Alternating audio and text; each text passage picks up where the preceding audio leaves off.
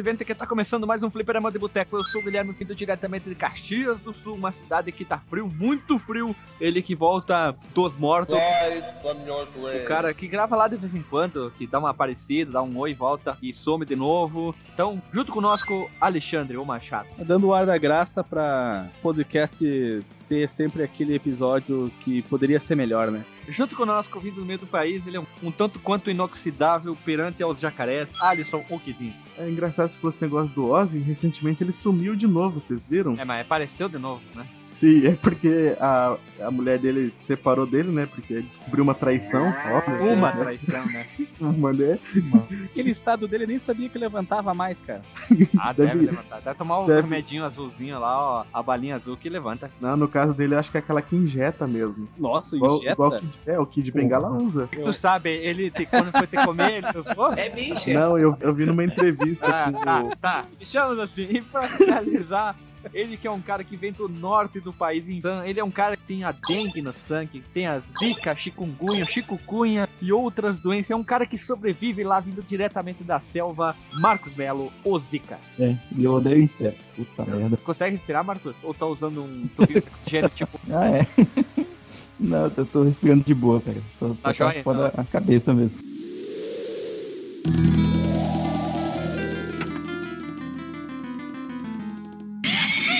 Pergunta ao Marco. Marco, índio pega dengue, zika, chikungunya?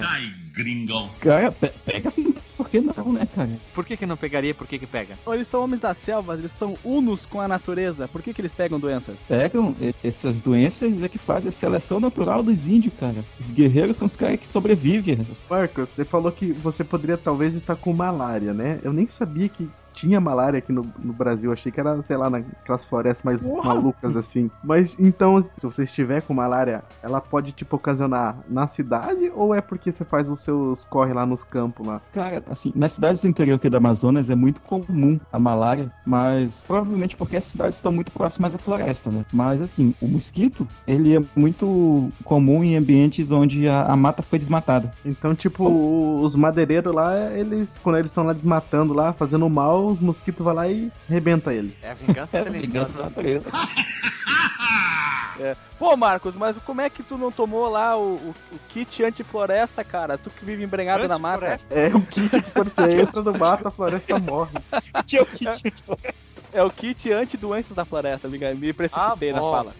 Índio toma vacina, Marcos? Com certeza, cara. Assim, não os índios que estão mais no meio do matão, mas os índios que têm contato com, com a saúde de alguma forma, sei lá, seja pelos médicos itinerantes ou, ou que estão próximos às cidades mesmo, né? Que, que tem muitos postos né, na- nas cidades do, do- do interior do Amazonas e de outros lugares. Tem sim, cara, acesso a remédios, vacinas e, e outros tratamentos. Quando vocês procriam com o boto rosa, você pega alguma doença venérea do boto rosa?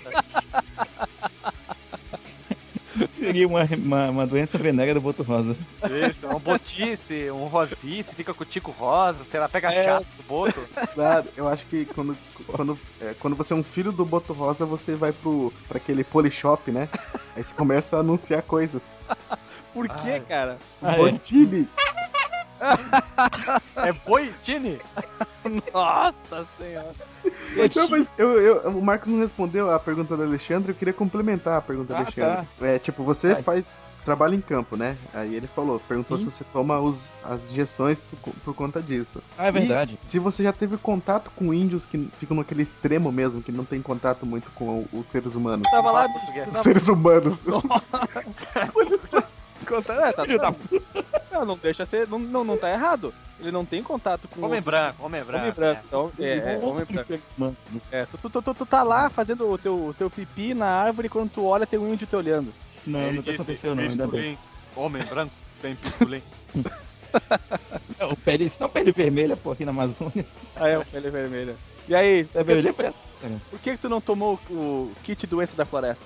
Cara, pior que assim, é, é, é tão comum, até na universidade mesmo, né? O campus da universidade tem muita área verde, eu acabo entrando por lá pra coletar minha- minhas plantas e tal. Sei lá, num belo dia eu esqueço de passar o repelente, de, de tomar alguma coisa depois que eu saio de lá. E, e até na cidade mesmo, né? A gente acaba ficando expostos, né? Tanto, tanto, sei lá, doenças como a malária e outras. Mas também tem um problema sério agora, né? Da, da, da proliferação do Aedes aegypti, né? Qualquer lugar, desde, desde a frente da casa do, do, uma, da família rica até o quintal do, da pessoa mais pobre, tem, sabe, uma pocinha d'água e tá cheia de larvinha do inseto. Oh, mas, tipo, mas, tipo, você não tá aumentando aquele monte de injeção igual os fuzileiros navais do, dos Estados Unidos? Não, não, não. O que eu faço é, é limpar aqui a, a minha casa, não deixar água parada em nenhum canto. Não, não, tô falando pra quando você vai fazer os rolês na, na floresta. Sim, sim, obrigado. Não, não, não, não, não faço não. A, a malária, dengue, essas doenças tipicamente e exclusivamente tropicais, elas têm, têm vacina, a vacina é pra vida inteira, tem que renovar a cada tantos anos, ou é salve-se quem puder, não tem vacina? Tem coisas assim que não tem, cara, vacina ainda. Inclusive tem coisas que não tem cura, né? Que tipo, tu pegou ela, tu vai ter que aguentar até ela passar. Como é o caso da, da é o caso da própria do próprio Zika, que tem que pegar, tipo, vai ficar tomando dipirona regularmente até a febre sumir. Vai e tomar o, que pode fazer é, é, é? os De piroca? Dipirona, Deixa o cara responder sério, que... rapaz. Tô fazendo uma pergunta séria. Porque Mas eu não sei eu fiz uma coisas. pergunta séria. Ele falou que toma de piroca na bunda? Você é imbecil. então vamos lá. Sorta a vinheta que lá vem chumbo grosso.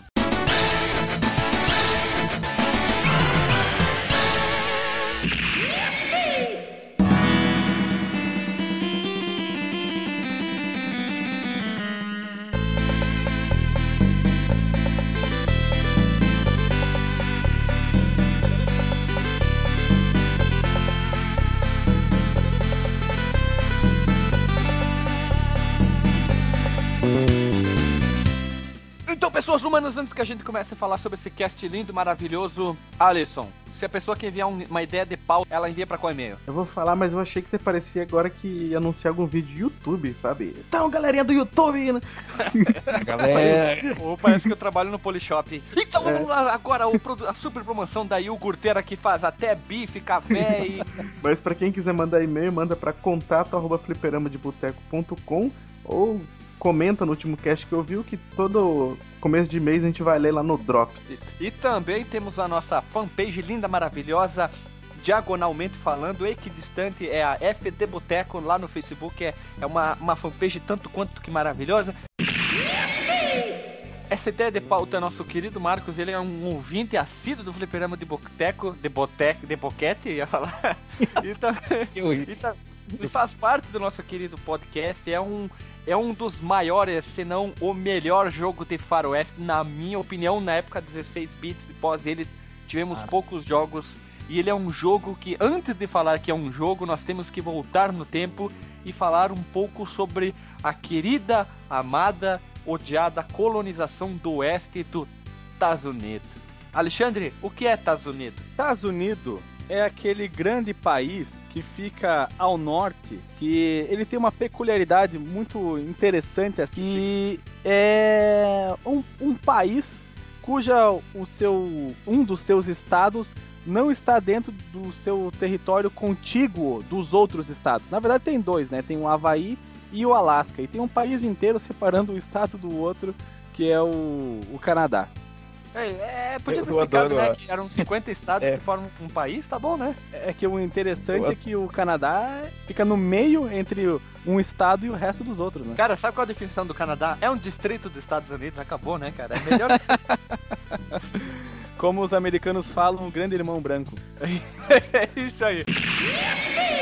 As pessoas antigamente, eu cresci ouvindo meu pai dizendo: Vou na locadora pegar uns filmes de Bang Bang. Vocês ouviam isso também? Ouvia, claro. Eu não ouvi muito, não. Eu ah. sou tão velho quanto o Guilherme, mas eu é ainda ouvi. Você, é que vocês tinham o quê? Bang Bang de, de índio, então? Como é que era? Com arco e flecha? É, tchuf tchuf. Tchuf tchuf. então, outro caso disso são as obras baseadas na era clássica da, da pirataria, Primeira e Segunda Guerra Mundial e entre outros. eu, é colocaria, você... eu colocaria também Guerra do Vietnã, que teve muitos filmes sobre isso. Também, que é pós-Segunda Guerra, né? A Guerra Fria que você passa nos, nos países gelados. Oh, né? Isso, muito, muito filme de Guerra Fria, filme que, tanto de ação quanto de espionagem, né? É Guerra Fria porque passa na, na Rússia, que é gelada, né? Sim, é, principalmente na Sibéria. Isso, é por isso que é uma Guerra Fria, lá perto do Yoga, né?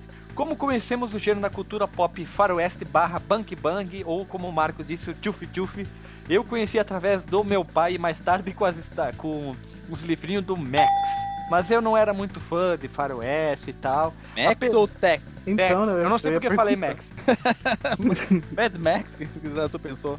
Pode ser, né? Tu, Alexandre, Alisson e Marcos, como é que vocês conheceram esse gênero tão querido, amado e idolatrado? Meu pai falava, quando eu ia locar filme, falava assim, vai lá locar filme de Bang Bang pra mim e um pra você. É isso aí. Eu... E pelo Tex também, né? Tex Wilder, é o Tex Wilder, Tex, qual que é o nome completo dele? Tex Wilder, Tex. O engraçado é que o Tex, ele é uma obra literária italiana, cara. Ele é um filho do Western Spaghetti. Que daí que surgiu o Clint Eastwood. Então, quais são os filmes de vocês que, que são referência no mundo do Bang Bang? O meu é os os seis odiados. dos oito odiados lá. seis de oito tu gosta só? Só eu gosto de, de dois lá. Tem dois que é ruim. Mas eu não, não lembro de nenhum filme de faroeste. Eu, eu lembro um, que eu... um que eu, foi o que me fez gostar, enfim, de filme de Bunk Bunk, que é o filme Jovens Demais para Morrer 2, com trilha sonora do Bon Jovi, com sendo o protagonista Emílio Esteves. Emílio Esteves, pra quem não sabe, Emílio Esteves é irmão do Charlie Sheen, só que ele manteve o, o, o nome... Esteves o, o, nome latino, né? Não fez que nem o Charlie Chin que decidiu mudar. O sobrenome chinês. É, o Charlie Chin. Charlie Chin. E pra quem não sabe, Emílio Esteves tá lá naquele filme lá do A Night at the Hawksbury. Tá naquele filme de três super passos. É só isso que vale a pena. ah, Night at the Hawksbury vale aquele lá, Estragos de um Sábado à Noite. Também tá no filme Clube dos Cinco, bem novinho. Clube dos Cinco, é verdade. O professor João, ele, ele dá aula na UX agora também, não dá? Que o Emílio Esteves? É. Não professor sabia? Joacir. Ah! Link no post, a foto do professor Joacir. É. Ô, Marcos, a gente tá te cortando fora. Tu, tu tem algum filme de faroeste que te marcou muito? Ah, tem sim, tem sim. Inclusive falando como eu conheci, né? Sim, sim. E aí, tipo, eu tinha um colega meu que ele foi. Ele tava de viagem. Ele me deu algumas revistas em quadrinhos e tinha, assim, algumas revistas baseadas em, em, em western, né, tal, faroeste, pá. Eu, mas eu não lembro, assim, exatamente o que, que era. Era pequeno. Mas de filme, velho, eu acho que a, ma a maior referência, assim, são os filmes do próprio Clint Eastwood mesmo. E o meu preferido, que inclusive eu revi recentemente, tipo, faz uns dois anos já, mas é, vale a pena ver até hoje, que é um filme bem legal. O Três Homens em Conflito, né? Lá, o, o bom, o mal e o feio. Uma música icônica, né? Demais, cara. É demais. É o Ramones e o Metallica. Eu, eu nunca tive videocassete e filmes de faroeste era só quando passava na TV. Mas eu não consigo me lembrar de um filme em específico uh, desses tradicionais, tanto de filmes uh, norte-americanos, vamos dizer assim, no gênero sério de faroeste, ou dos western spaghetti com a trilha sonora do Ennio Morricone e afins. E que jogos podemos citar de Faroeste fora Sunset Riders que as vossas pessoas aqui presentes jogaram? Não vale falar Sunset Riders. E nem Red Dead Redemption. Eu, eu lembro do Wild, ah, Wild Guns. Outlaws no PC. Outlaws, que era muito bom. Tomava eu, canha, ficava chuco. Eu tinha uma revista, bra... veio com o meu primeiro computador lá em Passo Fundo, Focus PC, famoso Focus PC, já falei dele antes. E veio uma revista da Brasoft. Vocês lembram das revistas da Brasoft? Pois é, veio uma que tinha uma série de, de, de propaganda de, de jogos entre elas estava o Outlaw. Vinha uma matéria sobre o Outlaw, um jogo da LucasArts que se, se, ambientava no Velho Oeste. Depois de muitos anos, o meu irmão acabou conseguindo naqueles CDs maravilhosos que vinham com 45 jogos ripados. E um desses CDs estava o Outlaw. Ou o computador era muito novo para ele rodar, porque ele era um jogo antigo.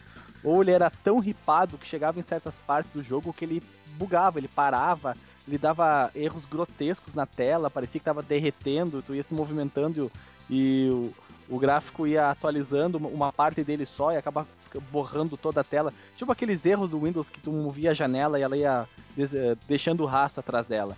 E aí, e aí a gente acabou não conseguindo terminar o jogo, mas eu lembro desse jogo e, e era um jogo bastante, bastante massa mesmo, era, era empolgante. Era joia. Era joia. E tu, Alisson e Marco? Cara, eu acho que o, o, que eu joguei, eu não lembro nem a ocasião, assim, nem exatamente, sei lá, se foi no locador, se foi cartucho de alguém, mas era o, o Wild Guns, que era um... Super NES, né? Era um West... É isso, por Super Nintendo, que era um western meio steampunk, né? que tinha uma, um, um, cara e uma vestido. Isso aí. Ele era meio loucão, sabe? Bem. O meu irmão também jogava esse, esse jogo.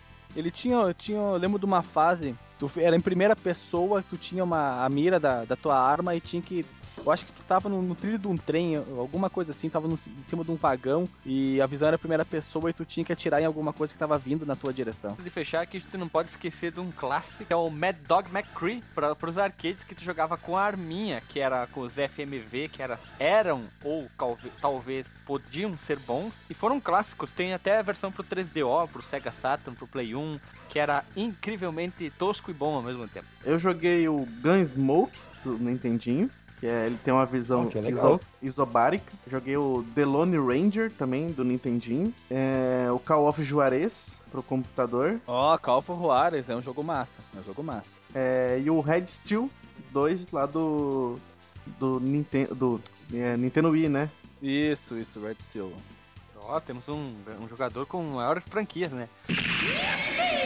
Tá, então, uh, depois de citar né, alguns jogos como referência desse, desse gênero, né? Vamos citar gênero nessa, nessa semântica, né? O, o primeiro jogo baseado em histórias de Velho Oeste que se tem notícia, assim, pelo menos no meio mainstream, era um advento, era um jogo educativo, né? Um jogo baseado em muito texto. Ele tinha alguns gráficos, tinha algumas imagens de, dos três viajantes chegando na cidade, de algumas paisagens. Ele foi desenvolvido para o Apple II. Esse jogo chamava Oregon Trail. Ah, por que esse nome, né? Por causa da. É o nome da rota que era utilizada por imigrantes que viajavam do Missouri para o estado de Oregon entre 1840 e 1860. Então é um jogo que basicamente trata sobre imigração.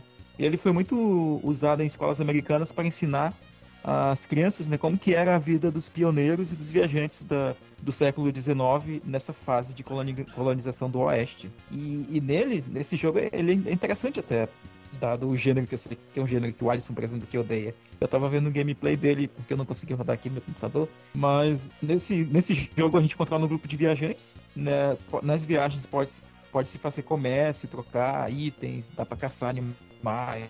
Muito antes do, do Red Dead, né? E acidentes podem acontecer, a tua carroça pode quebrar, pode quebrar a roda, a alça da, da, a alça da carroça pode quebrar, pode pegar fogo em alguma coisa, podem a chegar bandidos e roubar sua comida. Membros da equipe podem adoecer, pode sofrer de febre, disenteria, quebrar o, o braço, a perna, o pescoço.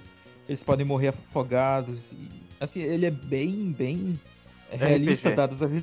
Isso, não, ele, ele é um adventure, assim, no, no, literalmente. Mas ele é muito abrangente, sabe, para um jogo daquela época. Ele é interessante, o gráfico dele é um tanto quanto que bastante realista, é, o nível de imersão é muito alto. o tom de verde utilizado é. na imagem aqui destacada, ele realça muito o verde do deserto, isso é interessante, né? o verde do deserto. Ah, Mas é, ele tem uma, uma, uma versão. É, ele tem uma versão. Eu não sei se foi lançada pra DOS, porque, tipo, não é uma pauta sobre esse jogo, né? Mas tem uma versão colorida. Tem uma, versão, versão deluxe, a, vers né? assim. a versão HD do jogo pra DOS. É, a versão HD pra DOS. Com, comparado com esse gráfico lindesco aí. Mas é, realmente, esse era um jogo muito interessante porque ele era muito. Ele era muito realista, vamos, vamos, vamos dizer assim porque, por exemplo, se tá alguém. Alguém não. Se você quer tomar uma água num córrego e você fez um. um fez, fez cocô no sentido que a água corre acima de onde você, você bebe. Claro, claro que no sentido que a água corre, né? Mas se você fez cocô uh, no ponto A e vai tomar água no ponto B que fica abaixo do ponto A, tu vai pegar uma doença, uma, vai desenvolver uma, uma diarreia e vai morrer de, de diarreice. Então, até nisso o jogo se preocupava com esses aspectos uhum. uh, sanitários. É um aspecto mijante e cagante, né?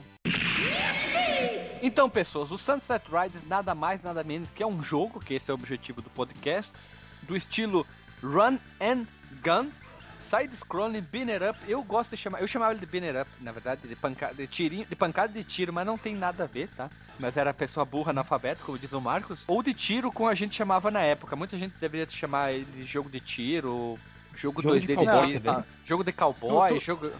Tu que, era, tu que era hipster, tu chamava como, Guilherme? Eu chamava ele de Sunset Rider, cara. Mas jogo de, de banner up de tiro. Banner up não, de plataforma de tiro. Ah, eu tá, tá ainda bom. digo mais, cara. Eu não conseguia ler o nome do jogo, assim. Eu falava, eu não sabia falar Riders, né, quando criança, então eu falava Sunset Riders. Cara, eu falava Rider Sunset por causa do Kamen Rider, velho. Ele foi desenvolvido e publicado pela Konami.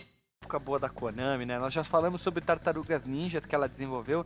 E aqui, olha só, a Konami fazia jogo bom, fazia vários jogos, né? Isso no, no ano de 91. E ele foi desenvolvido pela placa de arcade chamado Jama. Ou Jama. Tipo um, uma, uma pegada Jama. mais. Tipo Jama. mais, mais africano, Jama. Ou uma pegada mais francesa, Jama. é, conforme, conforme o país que tá escutando, a pessoa tá sediada escutando esse cast, a gente vai transformar a pronúncia das palavras. É, a gente localizou. No jogo se controla caçadores de recompensas do Velho Oeste à procura de uma. A, a, quer dizer, à procura de uma horda de criminosos maldosos que aparentaram altas confusões. Esse é o jogo de faroeste mais colorido na história do, da, da humanidade. É um jogo onde a poeira não tem vez, né? Não tem vez, a poeira passa vergonha. A poeira até a poeira colorida aqui. a poeira se parece uma purpurina, tão colorida. É glitter, é glitter, muito glitter. então, a JAMA é uma sigla para Japan Amusement Machine and Market Association. Vamos chamar de JAMA que é melhor. É uma associação comercial que tinha como padrão de hardware, olha só, e de ficção de arcades compartilhados entre várias caramba. empresas fiação, falou ficção. Fricção. E fiação de arcades. Eu chamei ficção, olha só, é um semi-analfabeto, né, cara? Como a Namco, é as empresas que faziam parte, a Namco Bandai, a Sega, a Taito, a Tecmo, a Capcom, ó, peito, mão no peito, Konami e a Atlus, dentre outras. É, é tipo o, o que aconteceu na criação do PC, o tal do padrão IBM PC. Vários, fabri vários fabricantes podiam fazer o hardware que quisesse, mas deveria fazer ele compatível com o padrão IBM PC para que pudesse haver a, a, interoperabilidade entre as placas criadas pelos vários fabricantes. Que Nos ar... bonito, hein? Interoperabilidade. Interoperabilidade. e nos arcades é a mesma coisa. Eles criavam o cabeamento era, eu ia falar estruturado. o cabeamento era padronizado, os componentes uh, seguiam padrões também, você poderia. Eh, o, o, o, não me lembro se o gabinete também era padronizado, mas acredito até que não. Mas era em relação a, ao cabeamento e algumas cabeamento. cabeamento e algumas cara outras características que eu não me recordo agora. Tanto, tanto é que você pode comprar, se quiser fazer um arcade em casa, você pode comprar um chicote de cabos do padrão Jama para espetar nas placas. Então, pessoas, minhas queridas participantes, como vocês conheceram? Marcos, como é que tu conheceu o Sunset Riders? Cara, eu conheci o, o Sunset Riders. Primeiro, tem essa história aí, né? Que eu, eu cheguei lá na locadora, né? Que inclusive um, dia que eu, eu lembro mais ou menos, eu devia estar fazendo uma prova na escola, na época do ensino fundamental ainda. A minha sala ficava no nível térreo. Não tinha grades, né? Na época não tinha grades na janela das escolas. A galera que jogava comigo costumava pular essa janela para jogar na locadora quando o professor não via. Eu devo ter pulado a janela também nesse dia, né? Porque eles falavam, ô, oh, chega aí, cara. É, chegou um jogo novo aí na locadora ali do seu Alígio, que eu sempre falo, né? Do seu Alígio. E é um jogo de cowboy, velho. E aí a gente foi lá, eu fui experimentar o cartucho, pá. Eu não gostei muito dele a princípio, né? Porque eu achava não que eu ligasse muito pra gráfico na época, mas eu achava o gráfico dele meio, meio chapadão, sabe? Meio estouradaço. Essa, a, a cor dele não me chamava muita atenção. Justamente por causa dessa característica que o Guilherme falou. Era um colorido meio. sem meios tons. Mas aí depois eu, eu fui pegando, sabe, um, um, um, carinho ali pelo jogo, porque ele era legal, ele era divertido. Era um jogo de, de tiro relativamente rápido até, né? Pela dada ambientação dele, né? Que, é, de cowboyzinhos atirando em, em outros bandidos, né? E essa foi a, a, como eu conheci o jogo, né? E desde aquela época que eu passei a gostar dele, volta e meio eu pego ele para jogar quando eu tenho um tempinho livre, cara, porque ele é curtinho, uh, é bem rápido, é legal de, de, jogar, tem uma trilha sonora legalzinha. Alisson, como tu conheceu o jogo? No fliperama do tio Jairo. É, é sempre o tio Jairo, né? Sempre. Eu é, não tinha Super Nintendo, não tinha videogame, então um dia eu fui lá, ficava. Acho que eu joguei todos os cartuchos Super Nintendo que o tio Jairo tinha, e um deles. Ele tinha ficava... cinco, né? E tu jogou Nada, cinco devia ter uns. Uns 10. Uns 80 por aí. Olha. Não era só. muita coisa, né? Trama de interior, hum. interior do interior do Brasil ainda, né? Só tem mato, jacaré aqui. Eu cheguei lá um dia vi. Uh, ele, ele, botava as, as caixinhas. Tu, tu, chegou a ver algum jacaré no fliperama jogando? Já. Normal, né? Ele só conseguia jogar no jacaré jogando. da patinha curta, né? Acontece isso aí com vocês, não? Não, aqui é só os bugios, só os macacos. Tem muito capivara, capivara. Nossa, as capivara mó, mó pró, tá louco? Entrando lá, joga mata todo mundo, né? Tu ganha dela, se dá um é. coice. capivara dando coisa, aquela perna curtinha dela, deve ser lindo. Mas então, foi lá no Fliperama Tio Jairo e depois no, no emulador. E tu, Alexandre, como tu conheceu o Sunset Reader? Eu tô tentando me lembrar se foi exa se, em qual locadora foi, mas muito provavelmente foi na locadora do Gordo, junto com o meu irmão, que eu porque esse jogo foi lançado em 93, não é? Um. 91. 91 para arcade, mas no Super Nintendo ele saiu saiu em 93, não foi? É, o portami o por ah, a tá. portabilidade tá. dele foi mais tarde. Isso, isso. Eu acabei, eu descobri ele no ano seguinte, cara, em 94, ou quem sabe até 95. Eu joguei bastante, joguei, joguei bastante com meu irmão. A gente não, não conseguiu ir muito longe, a gente sempre morria, morria lá pela terceira, no máximo quarta fase, acredito. Quem sabe até antes disso, né, no chefe mesmo. Uh, primeira fase, né? É, quem sabe até no chefe da primeira fase mesmo. Mas era, mas era muito tri, cara. Eu, eu gostava muito daquela parte da, que tinha que ficar em cima da, do estouro da boiada na primeira fase, da, quando tinha que cuidar a dinamite embaixo da ponte, embaixo da ponte não, né? Perto da ponte, lá quando você sai da, uh, do, do, vilarejo.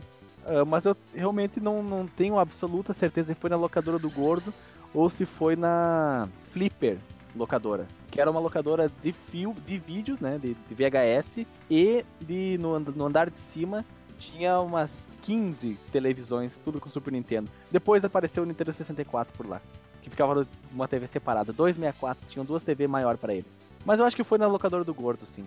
E eu conheci com o cartucho do Super NES, um dia eu fui na locadora, não lembro qual, se não me engano, a, a Antonov ou Solar, e tinha um jogo lá, todo mundo tava falando, Sunset Riders, Sunset Riders, eu retirei, e o resto é história, né? É um jogo inac inacreditavelmente muito bom que eu e meu irmão, eu e meu primo, depois meu primo conseguiu uma fita original, pirata, e depois tinha 5 em 1 com Sunset Ride dele jogar que nem um maluco, e depois eu fui jogar do Mega Drive, aí eu, eu achava que era um jogo pirata, a do Mega Drive, porque ele é bem diferente do Super NES, e o do arcade é, é, outro, é outro nível, né? Aí é...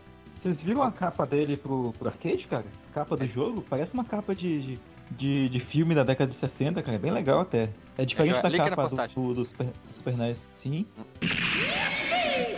Nós todos aqui falamos como qual foi o nosso primeiro contato, a nossa primeira experiência com o jogo. Vamos começar a falar do jogo em si agora, no background do jogo. Como fala a mãe do Popó, o Ronde. Em 1990, a Konami estava arrebentando tudo com o avassalador Sou Melhor Que Seu Amante, beaten up dos Teenage Mutant Ninja Turtles, que ganhou sucesso não somente pela licença do mesmo, lembrando que ele veio do gibi, ou pelo gênero de pancadaria, que é sempre um sucesso, botar a galera dando porrada na galera no, no que está aparecendo na tela, mas pela possibilidade de jogar até quatro pessoas na mesma máquina. Para mais detalhes sobre o jogo das Tartarugas Ninjas, inclusive a linda pronúncia francesa do Guilherme, tá aí o link no post com um episódio.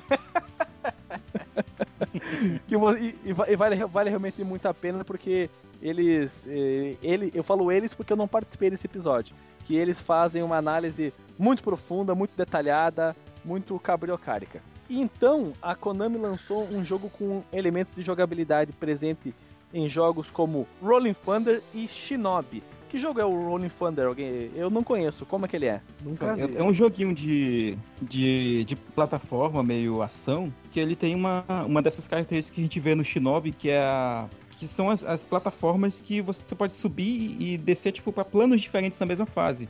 Tipo, a fase tem, entre aspas, né, o andar de baixo e o andar de cima. E lembra um pouco o primeiro, o Shinobi e o Shadow Dancer.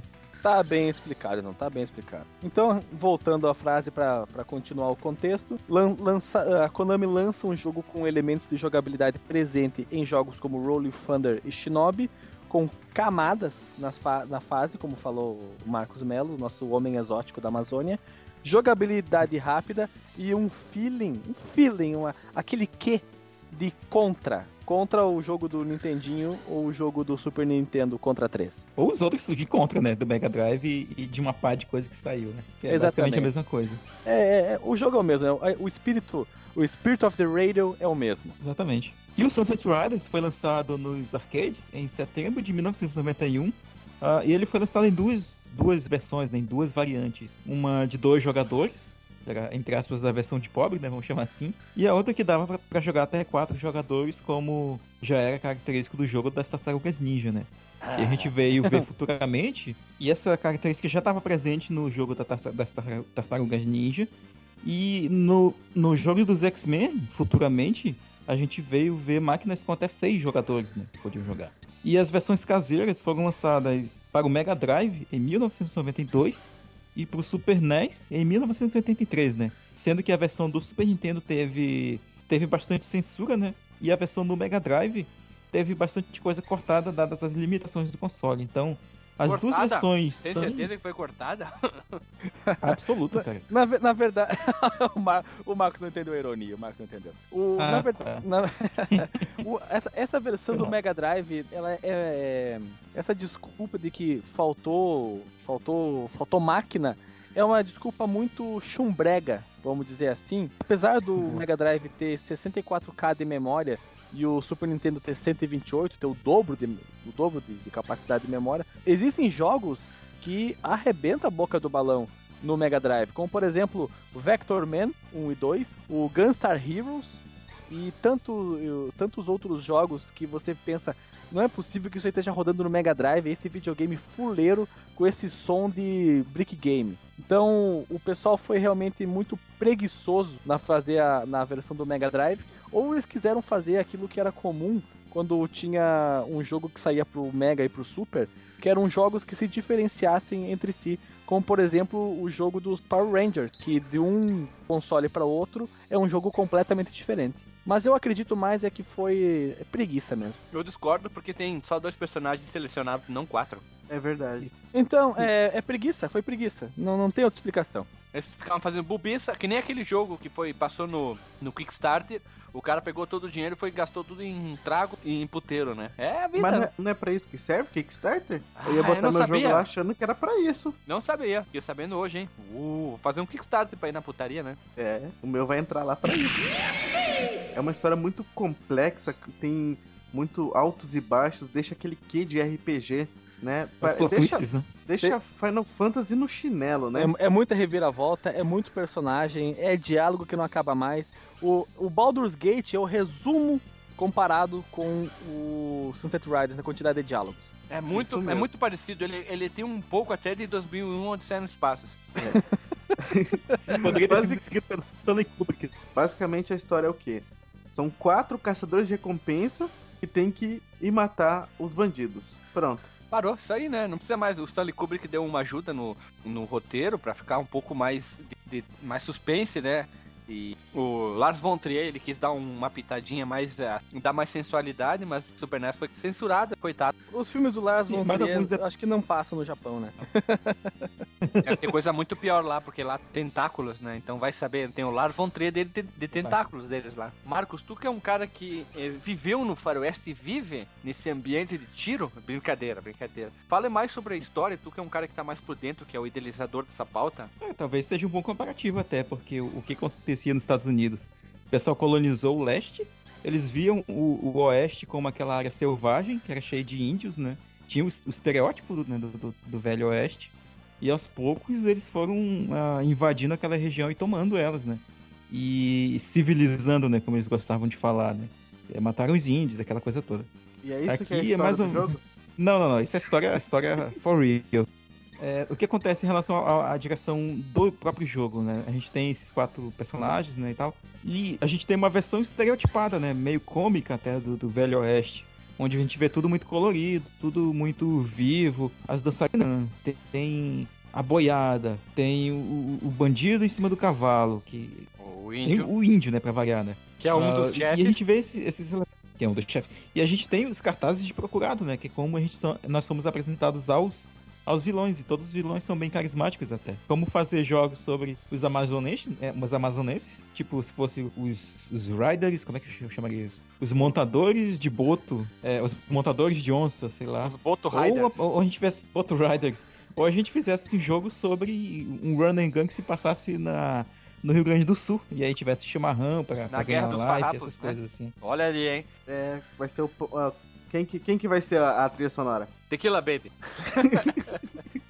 Então, Marcos, quem são os dois personagens jogáveis? Não, os quatro personagens jogáveis. Quatro? São, são, são quatro. Dois. São quatro, dois são na versão do Mega Drive. Os quatro são os irmãos Steve e Billy, que eles são praticamente uma cópia do outro. É, o Steve é o loiro de olhos azuis, usa um chapéu e botina e bandana na, no tom rosa choque. E ele usa uma camisa amarela pálida. Ele usa um colete, é quase que um preto, um cinza, um chumbo e calça amarela bem suave, né? Com, com suspensórios rosas. O, o, irmão dele, o Billy, é loiro e olhos azuis também. E tem o nariz ele bem mais pontudo. E ele usa totalmente roupas azuis. Aí eu faço, faço a pergunta para vocês. O Django Libre, será que eles estavam mostrando o Sunset Riders quando tiveram a ideia de botar o Django com a roupa azul? É interessante, né? Que pergunta, lembra, hein?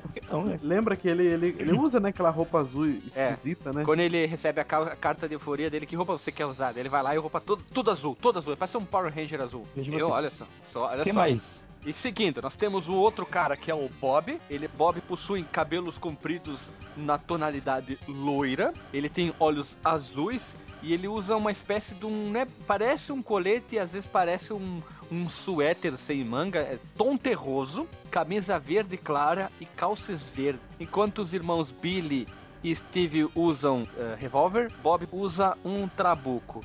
E fechando, nós temos aquele personagem que é o mais carismático, é o cara que todo mundo queria jogar. O cara ia jogar sozinho, pegava esse. O cara ia jogar em dois, era o cara que era mais rápido na seleção de personagens escolhia esse, que é o Amado Cormano possui olhos nos tons violeta, que combinam muito com o resto da roupa dele, né? Sombreiro rosa, um poncho rosa, ele usa calça e camisa vermelha. Itália, né? Usa botina azul, ele também usa estiopa como o Bob. Eu acho que gr grande parte de vocês também jogava com a dupla Bob e Cormano, né? Sempre joguei de Cormano. E por que que eu falei que só são dois personagens? Porque eu só joguei a versão do Super Nintendo, não deu tempo de jogar. Cara, a outras... versão do Super Nintendo tem quatro. Deixa eu explicar calma aí. Não deu tempo de eu jogar os outros, né, o do arcade e o do Mega, né, também, porque essa semana tava bem enrolado, né, com a produção lá do... com a finalização do meu jogo, e então só joguei do Super Nintendo mesmo, que era que eu tinha lá no serviço, lá eu joguei no sábado. Mas lá tem quatro jogadores, quatro Sim. personagens pra jogar. Mas por que que são só dois? Porque a versão do Super Nintendo, o Steve, o Billy e o Bob parece que são os mesmos com roupa diferente. Não, o Steve e o Billy são exatamente iguais, com roupas diferentes, e o Bob e o Cormano são totalmente diferentes. É, o Bob usa um rifle e o Cormano usa uma espingarda mesmo. Uma chopa, chopa. É, e além dos comandos básicos de atirar e pular, como todo jogo do estilo, é possível subir e descer nesses níveis onde ele dá um salto de ginástica olímpica, um tanto quanto estranho num jogo de faroeste, e eles podem usar esses níveis diferentes de cenário para cima e para baixo para também para fugir de dinamites que aparecem no jogo, para pegar itens, para matar inimigos. Então tu usa o tempo inteiro. Se souber usar é muito bom. Ele tem a rasteira do Mega Man, muito parecida que ele anda, é muito bom para para é, simplesmente para zonear, não serve na, nada, mas não mata inimigo, não acerta. Tu pressiona para diagonal para baixo e pulo, ele faz essa rasteirinha ali ou dá um carrinho do futebol. E além do mais, também nós temos os power-ups, que são itens coletados uh, durante as fases. Existem portas para trás do cenário. No fundo, que tu põe para cima, ele entra aí e ele melhora as armas. Mas quando tu sai desse lugar, normalmente tem uma dançarina que dá um beijo no personagem e ele vai melhorando a arma, vai, vai tu pode mais ticudo. É, tu pode ver que a melhoria da arma está visualmente fácil de distinguir, não é simplesmente ela. Tu sabe que melhorou, mas não mostra nada, né? É, é só, só uma dúvida. O Cormano era o único que tinha um inimigo? Isso de eu não rival? sabia. Isso é, é, o que é, é, o, é o que diz na, na, na, minha pesquisa, né? Que o, o rival do, do Cormano é o mexicano. Porque é um, um dos chefes da, do jogo, ele é bem parecido com o Cormano e ele tem o sombreiro, aquele poncho. E aí quando a gente vence esse inimigo com o Cormano, uh, o Cormano pega o, o, sombreiro dele e fica para ele. Olha só, é o Cormano reverso, né? Uhum. É, o, é o Cormano reverso, o RVS. É. nessa, mesma, nessa mesma pegada que eu falei dos power-ups, eu não posso esquecer que tinham power-ups diferentes, né? Que é a estrela dourada e prateada.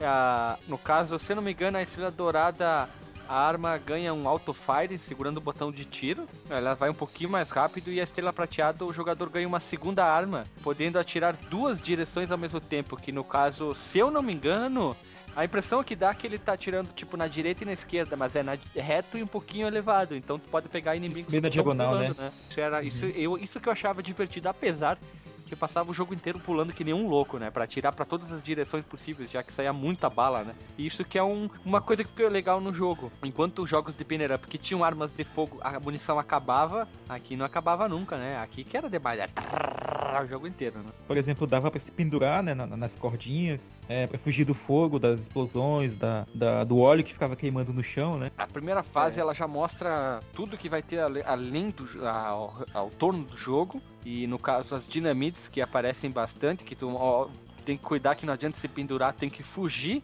Tu tem que sempre se afastar bastante dela, os inimigos jogam direto essa porra dessa dinamite.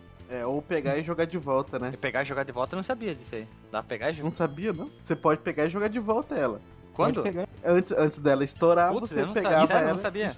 Antes, antes de aparecer jogou... o ponto de. Não, peraí, peraí, você jogou o jogo inteiro? Você chegou a zerar o jogo? Várias vezes, só que quando eu via dinamite eu fugia pro outro lado. E não jogou nenhuma dinamite de volta. Pegar de volta, cara. Que... É, Mano, antes de aparecer o né? ponto de exclamação. Ah, tá. Então é porque eu via dinamite e eu já fugia. Olha só. E uma coisa que o Marcos botou aqui que eu não lembrava na pauta é que as metralhadoras aparecem somente no último estágio. Eu juro, eu não lembrava mais disso aqui. Sério, tem muita coisa que ficou mais na memória. Eu não, não rejoguei os jogos. Fui um péssimo né, pautista e gravador, mas eu não lembrava mesmo da metralhadora, né? Porque o objetivo básico do jogo é o que? Atravessar esses vários obstáculos, pegando os power-ups, fugindo desses matando os inimigos, passando por essas adversidades e até vencer o, o chefe da fase fora da lei que está com seus capangas. Então é o chefe normalmente ele fica num lugar mais elevado, meio que padrão, e vem um montoeiro, é, um montoeiro de inimigo. E uma coisa que é legal, que cada chefe, quando tu chega nele, eles falam alguma frasezinha. Né? Eles falam, isso que é sensacional, né? Uma coisa que eu não gostava, que eu não gosto muito desse jogo é porque você leva um tiro, você já morre. Mas a fase 2 e 7, que são aquelas fases a cavalo, eu acho muito foda. Ah, são bacanas. São as fases que eu mais morria quando tinha o Pocotó. E uma coisa muito interessante é que quando tu jogava em multiplayer, era aquela disputa que quem dava mais tiro no chefe. Então ficava assim, chegava no chefe em dois, uhum. todo mundo queria matar o chefe e esquecia os capangas. Porque quem matava o chefe ganhava mais pontos, né? Mas olha só, Guilherme, tem Isso uma é- pergunta. É... Ah. No final da fase 2 e no final da fase 5 tem um minigame. Hum. Você fica tirando os bandidos como se estivesse em primeira pessoa. Isso. Será que eles pegaram isso de Shinobi? Será que o Shinobi pegou deles? Não, esse aqui pegou do Shinobi porque o Shinobi veio antes, né? Veio antes. Esse minigame ele é muito parecido com, com jogos de, de arcade, aqueles que tu pegava a arma e tinha que ficar tirando os capanga. O Mad Dog McCree era muito parecido. Ele era bem parecido, simplesmente tu tinha que ficar tirando, só que esse era muito mais rápido, né? Porque eles apareciam vários em várias direções, direções diferentes e com em dois era mais fácil completar essa fase de bônus. Né? As, são quantas fases, uh, Marcos? São oito fases, não é? São oito fases dividido, dividido em cenários bem diferentes. Dentro nós temos a primeira fase em busca do malvado chamado Simon Gradwell. Marry me with my money. Que tem um site onde que fica repetindo esse sem parar, que é muito engraçado, a gente já tinha citado. E tu ganha, e o preço pela cabeça dele é de 10 mil pilas dola, do, de dólar, né? Exato. Ah, tá. E essa frase a gente fala quando ele morre, né? Tipo, me entregue meu dinheiro. Mas antes uh, ele fala aí. Tipo, é hora de pagar. Sabe Deus por quê, né? deve ser inimigo já dos caras, vamos supor assim. De longa data. Na segunda fase nós temos o Hank Kai. Hank I, desculpa, Hank Hatfield. Hank, ah, Hank Kai. Hank Field. Hatfield, ele é muito parecido. Ele é parente do James Hatfield. Irmão do ele James é um... Hatfield. Isso, é um pistoleiro rápido no gatilho muito ágil, a valor de 20 mil pilas de dólar. E ele fala qual frase? Draw, Pilgrim. E quando ele morre, ele fala. You got me. É um negão de, de roupa verde. é muito engraçado, né? Que a segunda fase é do cavalo, que é o que eu mais morria. Na terceira fase, nós temos um homem forte pacatiço, ele é um chumbado, é um bombado, é um veio monstro, armado de um revólver, de uma revólver, e ele está em cima de um, um cavalo, cavalo preto. Cavalo preto blindado. Nossa senhora, eu não lembrava disso. E quando tu chega nele, ele fala a frase. You in deep big trouble. E quando tu ganha dele, ele cai por cima do cavalo e fala o quê? Me in deep big trouble. Não é muito criativo ele, não. Dele, você não falou que o nome dele é o Dark Horse. Isso, é o, cava é, é o cavalo tinhoso, é o cavalo preto. Depois na quarta fase nós temos The Smith Bros, são dois irmãos gêmeos que jogam bombas, dinamites, lanternas de querosene e ele paga um 40 mil dólares, que esse aqui, tu enfrenta ele dentro de um. de um puteiro. Sim, um fica na esquerda, um fica Isso, na é, direita. É no, não, é no, não é no salão? É no salão, que tem as, as moças dançando, é, eles estão tipo no Isso. palco e tu tá embaixo e tu fica escondido atrás das mesas. E quando tu chega lá, eles falam: We're gonna blow you away. Aí e cada quando... um deles tem uma frase, né? Holy smokes quando morre e, e, e o último fala. E uma interessante, quando tu joga no level easy, essa aqui é a última fase. Essa aqui é, é a última. É, tu vira aqui, tu level easy termina aqui. E no level normal, tu vai pro El Greco, que é o inimigo do Cormano, que é um mexicano rival dele, né? Que se defende com um escudo e ataca com um chicote. Que é, é chato pra trem. caramba, né? Hum? Da fase do trem. Isso. É, engra é engraçado que ele tem duas frases diferentes, né? Quando no, no arcade ele fala. E no Super Nintendo ele fala. Amigo. Depois nós, nós temos na fase subsequente o chefe Scalper, um chefe índio que arremessa e se defende e ataca com fax. Esse chefe eu acho chato pra catiço. Eu acho ele difícil porque ele fica dando aqueles pulos, parece um sapo, uma perereca. E a fase que vem caindo pedra e tu vai subindo o entorno da montanha até chegar lá no alto para enfrentar ele. As frases são quando ele te encontra, né? Me ready for powwow. E quando ele morre, que é? Powwowed out. Please, please, don't shoot my brother. He's only following orders. All right, man. We won't shoot him. Não vou traduzir, né? Mas. Na sétima fase nós temos o gordo do Paco Louco, que é um guerrilheiro que utiliza, enfim, uma metralhadora. Ele fica em cima de um portão, de um, de um forte, sei lá, parece todo de madeira, ele fica assim, bem alto, tem que ficar pulando que nem, que nem um, um maluco, e quando tu chega nele ele fala quando tu ganha dele, ele cai pra frente desse, desse portão, virando uma cambalhota, se levanta e fala: Hasta lá, bye bye. Dá um tiro, pá, pá, pá, pá, pá, pá, pá. E enfim, nós temos a última fase que eu considero, depois dos cavalos, a mais difícil, que é tu enfrenta, enfim, o Sir Richard Rose, que ele é um inglês que atira atrás de um pa atrás de um palácio e usa uma armadura à prova de balas, é um baita um filho da puta. E o chefe é o mais difícil disparado, né? E quando tu fala, ele fala o quê, Marcos? E quando ele morre. A... É bem genérica essa frase dele. acho que ele é o menos engraçado, assim, de todos os chefes. Em resumo, tu vai enfrentar os mesmos desafios ao longo do jogo, só um nível de dificuldade aparecendo mais, como os cavalos eu já repeti. A última fase tem vários planos diferentes, sempre pegando os power-ups, que quando tu morre, o marcador de vida lá, tu perde uma vida, tu perde os power-ups. Então é, é aquela briga, quem vai pegar primeiro o power-up? E eu lembro que quando eu jogava mais com meu primo, era aquela loucura, ah, aqui tem power up, aqui tem power up, vem pegar, pega tu aqui que eu tô matando aqui, eu atiro pra frente, eu, eu cuido na frente, eu cuido atrás. Vocês jogavam assim quando jogavam em dois? Um fica na frente, um fica atrás. Uh, vem inimigo de cima, tu pega em cima, eu pego em, aqui embaixo, troca de plano. Como é que vocês faziam para jogar? Uh, cara, eu, eu, era bem parecido com o teu estilo de jogar. Eu ficava pulando, assim, eu chegava numa área nova, ficava pulando em todos os níveis da fase e atirando, né? Principalmente se eu já tivesse a, o upgrade da arma que dava para tirar em duas direções. Eu jogava da mesma maneira, eu acho que todo mundo deve jogar assim.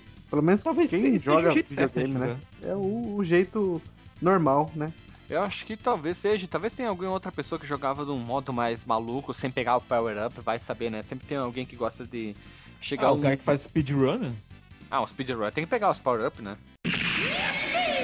É, falando um pouco sobre o som, né? Ele é bem competente até na proposta dele. Lembra muito o som do, dos dois arcades da Tartaruga Ninja, né? Parece muito com. Principalmente com o som do Turtles in Time, sabe? Tu ouve ali as musiquinhas são muito parecidas. Apesar de lembrar um pouco a trilha de filme de Velho Oeste, né? Ah, os chefes têm vozes, como o Guilherme comentou. Nas versões de arcade e do Super Nintendo, que tem as vozes. E do Super Nintendo tem legendas, no caso. É, é só um pouco irritante que os inimigos comuns, né, principalmente os, os bandidinhos mais fracos, eles só têm a mesma, a mesma vozinha, né, aquele oh, oh, oh. Isso me irritava um pouco no começo, quando eu joguei o jogo. A, a trilha ela foi composta por um sujeito chamado Hitoaki Furukawa, e ela ela remete a esse estilo de espaguete italiano, né? Que era o... Aliás, espaguete italiano não, o espaguete western, que era o... os filmes italianos comida, de... né? remete aos filmes italianos né, de Velho Oeste, que foi muito popular nos anos 60 e 70. E mistura essa, essa, esse estilo né, de, de composição com o estilo de rock que a Konami já utilizava em outros jogos dela. E destaque aqui pro tema de abertura, né? Que é bem, bem legal. Da primeira fase, né? Que é o, talvez o tema que todo mundo conheça do jogo. Que também toca na fase do trem na fase final. E, e da fase do shelf. Do shelf. Shelf. Do chefe Scalping ou chefe Wigman, dependendo da versão. Mas eu tenho algumas curiosidades muito interessantes aqui. Que já foi citado é que quando tu vence o sexto chefe da fa... o chefe da sexta fase com o Cormano ele fica com o poncho, né, do cara. A versão Sobre... sombreiro. Ele fica... É o sombreiro, eu falei o poncho? Sim. Tá, me desculpe, é o, o poncho ele não fica, ele continua com o dele, ele troca o chapelote dele. A versão do SNES teve várias censuras, entre elas como inimigos e mulheres foram re... retirados, referência a álcool, saíram, dançarinos usam roupas mais comportadas, muito cara de Estados Unidos, né, censurar uhum. fora tudo, né, é capaz de censurar até filme pornô, apesar que eles produzem pornô pra caralho, né? Na fase do chefe do índio, os inimigos indígenas foram retirados para evitar apologia ao genocídio dos nativos americanos. Os americanos, os brasileiros não podem falar nada também, né? Se tivesse um jogo que passasse no Brasil, teria que tirar isso fora. Apesar que com a com, com a loucura, acho que dificilmente iam tirar e botar mais índio ainda, né? Também outra coisa interessante é que, além do chefe Scalpen, trocadilho óbvio de ser um nome alterado para Wing, Wigman, Wig One. Que, eu falei Wigman, o que, que é Wig One? Wig One é o nome do cara, né? Mas Scalpen é um trocadilho porque, tipo, fica. Ah, escalpela eles, emendando, né? As duas palavras. já a versão do Mega aí é outra coisa, né? A maior problema é que são quatro fases sendo em que montava o cavalo. Acho que a de dificuldade de, de ficar montado em cima do cavalo é o que, sei lá, tornava o jogo difícil ou não tinha espaço. E além do mais, e além do mais o, só tinha dois jogos personagens, como o Billy e o Corbano, que o nosso sobrenome do Corbano Wild e do Billy é Cool, ele é um Billy legal e o Corbano selvagem. Outra coisa também diferente, a, a cor, muito interessante, a trilha sonora é uma bosta, não tem áudio, não tem legenda, e também o, e um modo versus para compensar. Compensar o que? Pergunto para você. Compensar a falta de conteúdo, né, que teve, tipo, tiraram fases, tiraram dois personagens, o jogo tá menos colorido, o bônus é diferente, não tem mais aquele atirar em primeira pessoa. Eles passaram acetona no jogo pra ele estar tá desbotado. É, bem isso aí mesmo, cara. Uh, uma outra coisa, já que o Mega tinha três botões, um dos botões do Mega tira sem o jogador mexer de lugar, o que facilita a mira em algumas partes do jogo. Eu, não, eu desconsidero isso aqui. Não tem vozes, como eu falei, e além do mais, as fases foram inteiramente redesenhadas e apenas lembram um pouco a original. Elas pegaram a ideia da fase e mudaram tudo. A primeira fase está mais longa, repete várias vezes a história das boiadas e ficar pulando. Outra coisa diferente é que na fase do trem, o inimigo original, que deveria ser o El Greco, o inimigo do Corbano, que é o rival do Corbano, como eu já falei, a, agora na versão da SEGA, o inimigo é substituído pelo Paco Louco. Olha só a viagem dos malucos, né? E também Nossa. já falei do gráfico, e resum, resumindo, ele é bem mais fácil, apesar que é um jogo bem feio. E ele até que é um, tem um preço razoável, chega a 40, 60 reais na, Mercado Livre da, pelo mundão aí, de, tanto do Super NES como do Mega Drive, né? Mas fica a dica, joga hum. do Super NES que vale muito a pena. É, ele é um jogo que ele foi, ele foi bem recebido, né, na época, inclusive pela, pelo estilo dele, né, e pelas cores. E a animação toda, toda bem feita e aquela jogabilidade fechadinha, efeitos sonoros e trilha sonora perfeita. E aqui no, no Brasil, claro que foi um sucesso nesse jogo. Todo mundo conhece um Set Wilders. Quem não conhece. Quem não conhece não teve um né? Super NES, né? É, eu não tive um Super NES e conheço. Não, quem. Tá, vamos dizer então. É um, quem, um garoto de 5 anos, então, pronto. É, que nem eu disse, meus pêsames se você não conhece. Ah, não podemos, que... não podemos esquecer que a versão do arcade jogava em 4, o Super NES jogava em 2 e do Mega em 2 também, né? Exatamente. Exatamente. E nem com multitap daria pra jogar, né, no caso. É, ele não, ele não, não tava habilitado.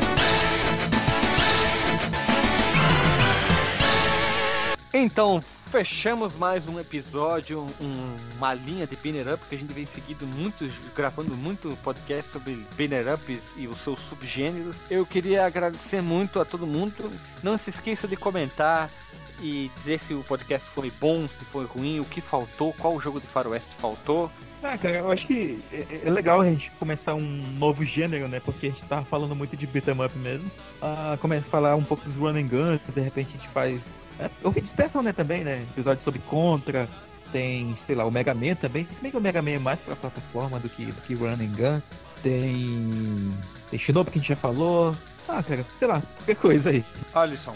Quero falar que eu quero receber mais e-mails lá em contato@fliperamadeboteco.com e eu ah. quero mais comentários, tá? Fracos comentários. Cadê Douglas Monteiro? Cadê RVS, né? Só o Alisson Sim. agora, né? Tá comentando bastante agora. Cadê a É, ele pediu. É, o que aconteceu pediu, com a galera? É, ele pediu e a gente migrou nosso sistema de comentários, né? Ele é bem melhor agora com o Discus. E não se esqueça de pedir mais, compartilhe isso aqui para as pessoas. Você tem aquele seu amigo que quer começar a ouvir podcast sobre videogames e jogos clássicos, ou, ou só sobre videogames, indica o nosso podcast. Nosso podcast tá ali, é só mandar dizer, ó, jovem, ouva isso, isso é bom, os caras são joia, os caras são bacanas, os caras são truta. A gente vai agradecer, vai ficar feliz e já vai fazer um desafio. A gente quer que quem ouve aqui e gosta do nosso conteúdo indique só pra uma pessoa. Uma pessoa, tá bom, tá ótimo. Vai ficar sensacional. Então, espalhe, tipo. Espalha a palavra. no terminal de ônibus. Terminal de ônibus, vai fazer o quê? Chegar uma pessoa, fulano, veja, ouça isso. Evangelho. Já teve um tempinho hoje pra ouvir o programa de boteco. Alexandre. Falou, gente. Até a próxima, sei lá quando vai ser. Quando vocês quiserem um participante para fazer um podcast bem meia boca, é só me chamar. E com essa mesma pegada a gente vai encerrando e semana que vem a gente tá de volta com mais um episódio super tunado e foda sobre algum jogo, franquia, alguma biografia. Um abraço e